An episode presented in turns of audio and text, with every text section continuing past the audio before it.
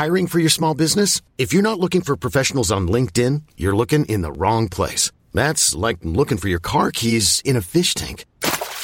LinkedIn helps you hire professionals you can't find anywhere else, even those who aren't actively searching for a new job but might be open to the perfect role. In a given month, over 70% of LinkedIn users don't even visit other leading job sites. So start looking in the right place. With LinkedIn, you can hire professionals like a professional. Post your free job on linkedin.com slash achieve today.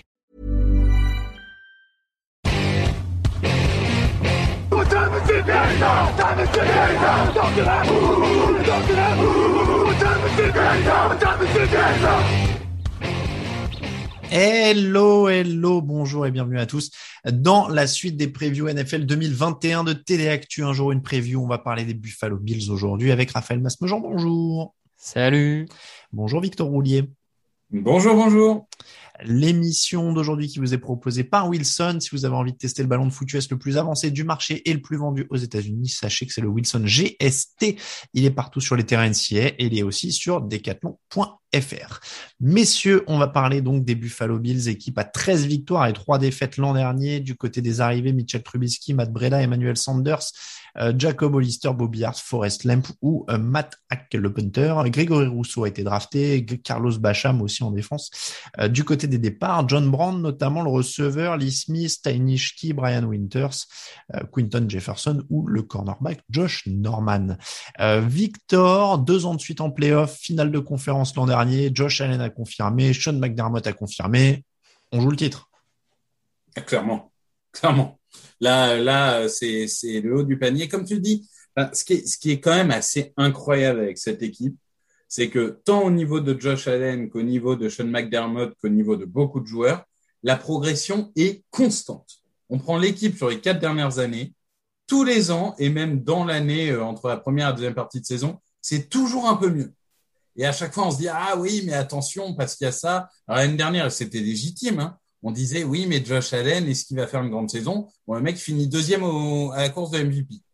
On peut toujours dire que c'est une seule saison et qu'il faut confirmer, c'est totalement vrai. Mais globalement, moi, Josh Allen, pour moi, c'est le point fort parce que il est arrivé en NFL, il n'était pas NFL ready. On le savait tous.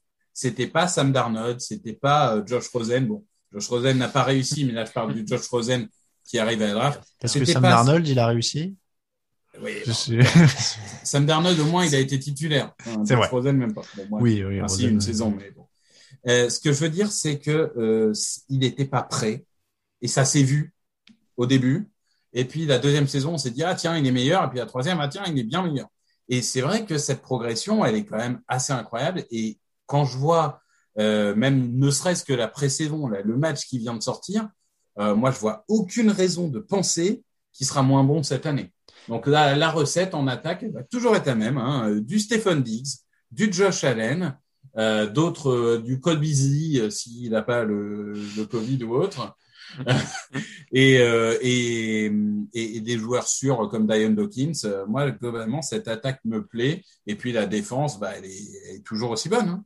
Je, je, me permets d'illustrer ton propos. Josh Allen, 10 touchdowns, 12 interceptions sa première saison, 20 touchdowns, 9 interceptions la deuxième, 37 touchdowns, 10 interceptions l'an dernier. je crois qu'il gagne 12% en, en completion, voilà, en, je vous ai pas fait... complété, il gagne 12%. Enfin, c'est énorme. Je, je, vous ai pas fait toute la liste, mais en effet, il est euh, maintenant dans des sommets.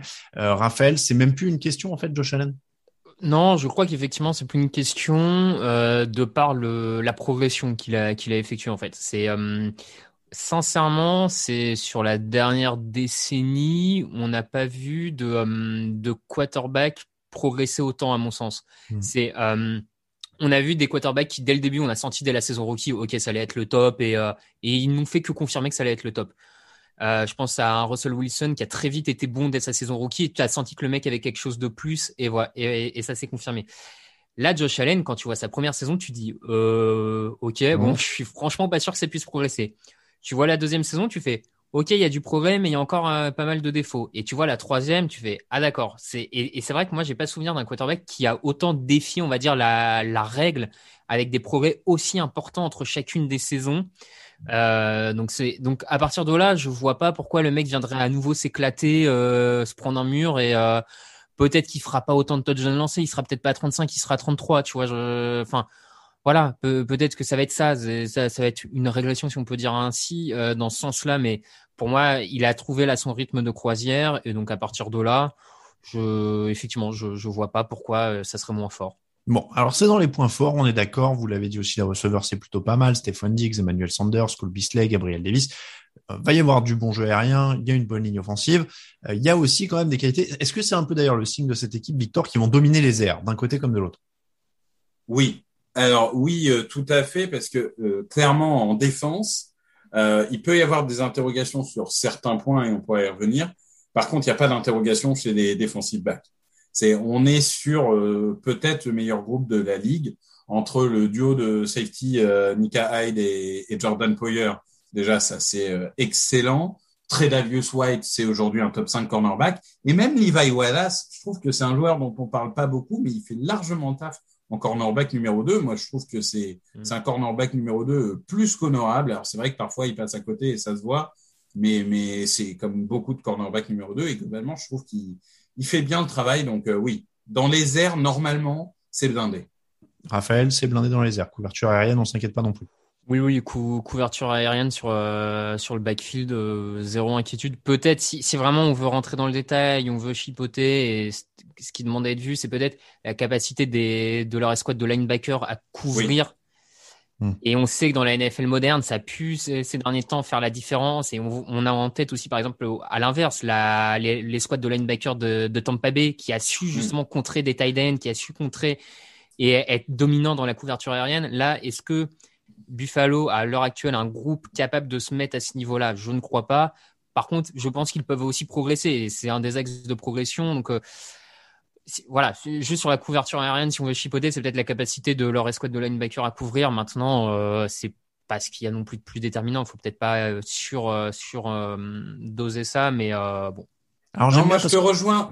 pardon, juste pour compléter ça, je te rejoins totalement sur Tremaine Edmonds, qui avait fait une bonne saison, très bonne saison 2019, qui est très jeune. Hein, il est arrivé à draft très jeune, et en 2020, il a été catastrophique mm. en couverture. Il a été bon dans d'autres domaines, mais en couverture, toute l'année, les, les quarterbacks lançaient dans sa zone et ça passait. Donc, je suis d'accord avec toi. Tremaine Edmonds et Matt Milano, c'est très beau sur le papier, c'est des très beaux noms. Mais les deux ont, entre guillemets, euh, le même axe de progression, c'est la couverture et notamment Edmonds. Alors j'allais dire que j'aime bien cette période parce qu'on commence à arriver dans les équipes où on devrait, on devrait presque commencer par les points faibles parce qu'en fait on cherche là vraiment des points faibles et on commence à pinailler. Est-ce que Victor, tu es d'accord si je te dis que je n'aime pas du tout leur groupe de coureurs? Oui. Bon déjà ça, enfin pas du tout. Euh, J'irai pas jusque là.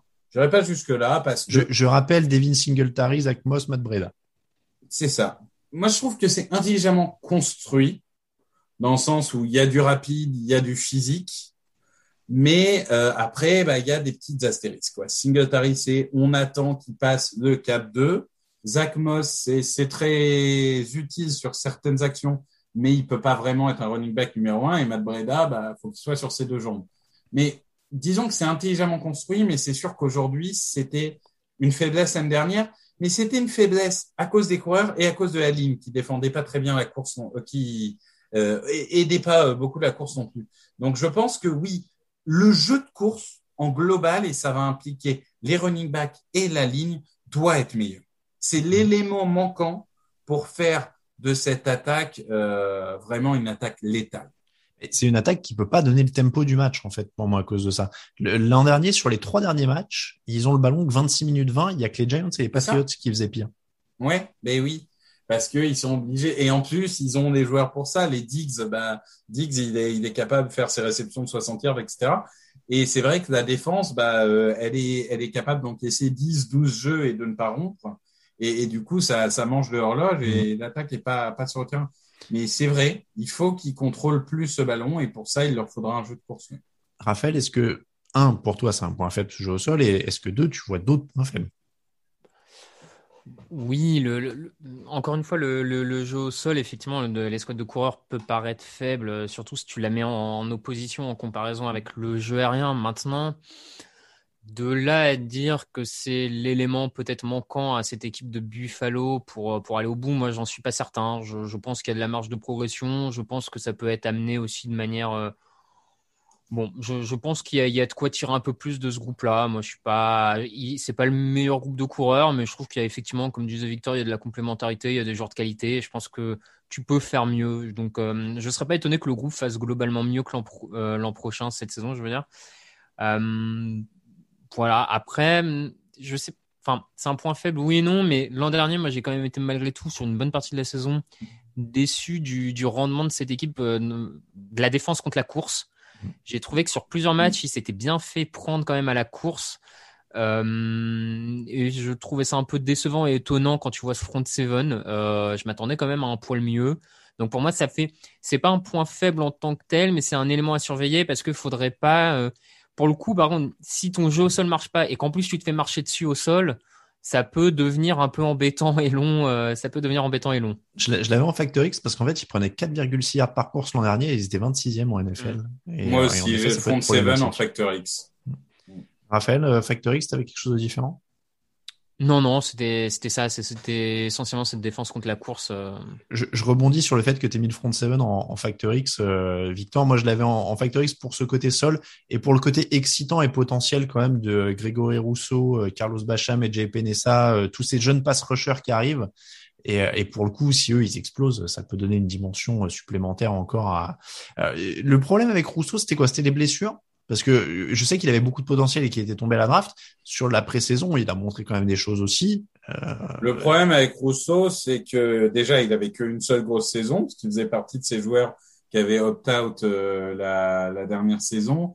Et il avait eu des prodés où il était apparu un peu en surpoids et, et il était passé complètement à côté. Là où Jalean Phillips, qui était dans la même équipe, lui a fait des prodés incroyables, ce qui a fait qu'il a été sélectionné avant lui à draft. Mm.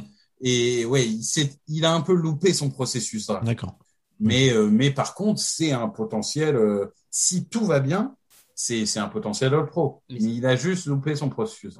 Sur, juste, euh, effectivement, je, peux entendre quand même que ce soit un, le front seven soit plus ou moins dans le factor X parce que si tu regardes l'effectif, notamment sur la ligne défensive, hmm. si tout clique, il n'y a aucune ligne défensive dans la ligue qui a autant de profondeur. Enfin, quand tu regardes les quatre titulaires et ce qu'il y a potentiellement sur le, rang, en remplaçant avec euh, donc euh, Grégory Rousseau, le rookie Bacham, plus potentiellement Epenesa, Vernon Butler. Enfin, la ligne défensive, elle a, elle a huit joueurs potentiellement. Au, le moins bon des huit joueurs est juste euh, un bon joueur quoi en fait. Donc c'est potentiellement c'est. Oui, t'as des mecs qui sont titulaires dans d'autres équipes. Ouais. Clairement. moi, moi, je te rejoins, Alain, c'est que ce front seven, il peut progresser contre la course, mais il mm. peut aussi progresser en pass rush. Bah, c'est ça. Parce que là, là, vraiment, oui, et Penessa, euh, Rousseau, euh, Rousseau qui peut être vraiment une machine à sac. Et Penessa et Bacham, c'est, ça sera jamais des machines à sac, mais, mais ça peut être des edge setters qui, qui aident beaucoup. Non, globalement, il y a un gros potentiel. Et quand même, moi, le gros point, même que c'est peut-être lui, le facteur X à lui tout seul, c'est Ed Oliver, qui était quand même top 10 de draft, qui a fait une bonne saison rookie l'année dernière. C'était quand même très compliqué. Euh, il faut, il faut qu'il passe un cap et qu'il prouve, quoi, parce que il, avait un potentiel énorme sa sortie de l'université. Pour l'instant, euh, il n'est clairement pas au niveau d'un top 10 de draft. Non, mais il y, a du, matos en tout cas. Hein. Le calendrier, ça commence avec les Steelers, ensuite les Dolphins à l'extérieur, Washington, Houston, les Chiefs à l'extérieur, les Titans à l'extérieur, repos en semaine 7, ensuite les Dolphins, les Chiefs à l'extérieur, les Jets à l'extérieur, les Colts, les Saints à l'extérieur, les Patriots, les Buccaneers à l'extérieur, les Panthers, les Patriots à l'extérieur, les Falcons et les Jets on peut dire en plus que c'est quand même du calendrier plutôt largement abordable. Je ne voulais pas dire facile parce qu'il n'y a rien de facile en NFL, mm-hmm. mais euh, enfin voilà, les matchs où ils sont pas favoris, c'est quoi? C'est euh, Kansas City, Tampa, et j'ai fait le tour. Ils sont vraiment, euh, enfin, pas favoris, oui, mais pas non plus gros Oui, en plus, non, voilà. clairement. Je, dis ceux ils sont où ils sont pas favoris net. Ils sont pas favoris net, ça c'est clair. Donc, ça donne combien, Victor? 14. Je sens que ça va s'enflammer. 14. 14. J'ai hésité entre 14 et 15. J'ai dit, je vais être raisonnable. Parce qu'ils en perdront un chez les Patriotes parce que Bill Belichick aura marabouté euh, la moitié de l'équipe. Donc, du coup, 14-3. 14-3. On rappelle en effet hein, qu'il y a un match de plus. Donc, c'est vrai que les totaux peuvent avoir l'air très hauts, mais euh, ça fait quand même trois défaites. Hein. Raphaël. J'hésite entre 13 et 14. Euh, en en reparlant avec vous, je suis, je suis même chaud pour aller sur 14.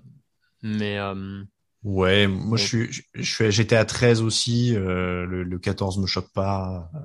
Ouais, on est, on est là-dedans. Hein. Oui, oui, mais on est là-dedans. Comme sincèrement, on peut même potentiellement aller sur 15-16. Hein, je veux dire, imaginez ces Bills là aller battre des Chiefs qui des fois ont montré qu'ils étaient un peu euh, dilettants en saison régulière et aller battre euh, Tampa Bay qui va forcément lâcher parce que parce que je pense qu'ils ont besoin d'en lâcher. Euh, on y reviendra, mais euh, tu vois, ils prendraient ces deux-là que je serais pas non plus, je tomberais pas des nues. Hein. Ouais, ouais, non, mais oui, le 15, mais oui, oui, le 15, 16, euh, je sais pas, j'ai toujours du mal à aller dans les bilans très hauts, mmh. mais. Non, mais, moi j'ai le 15 tempéré plus, parce que dans cette division, les Dolphins c'est piégeux, les Patriots c'est piégeux, et je me dis bon, oui, ils peuvent en perdre un à Miami hein, sur un match un peu piégeux euh, avec un gros backfield de Miami. Enfin, tu peux euh, effectivement. Non, mais ça peut arriver des 16-1, mais c'est toujours difficile à prévoir statistiquement. C'est ça. Et puis encore une fois, on connaît pas vraiment l'influence de la saison euh, allongée ah bah. sur les bilans, sur les défaites, sur le turnover, les blessures. Mm. Cole Beasley aurait pu être le facteur X, hein, vu sa position sur le Covid. D'ici à ce qu'il contamine toute l'équipe. C'est sûr, c'est sûr. Euh, ça, ça, aurait pu en effet. Euh, les Bills donc, messieurs, c'est comme ça qu'on termine la preview de cette équipe. On vous remercie de nous écouter. On vous remercie si vous nous soutenez sur Tipeee.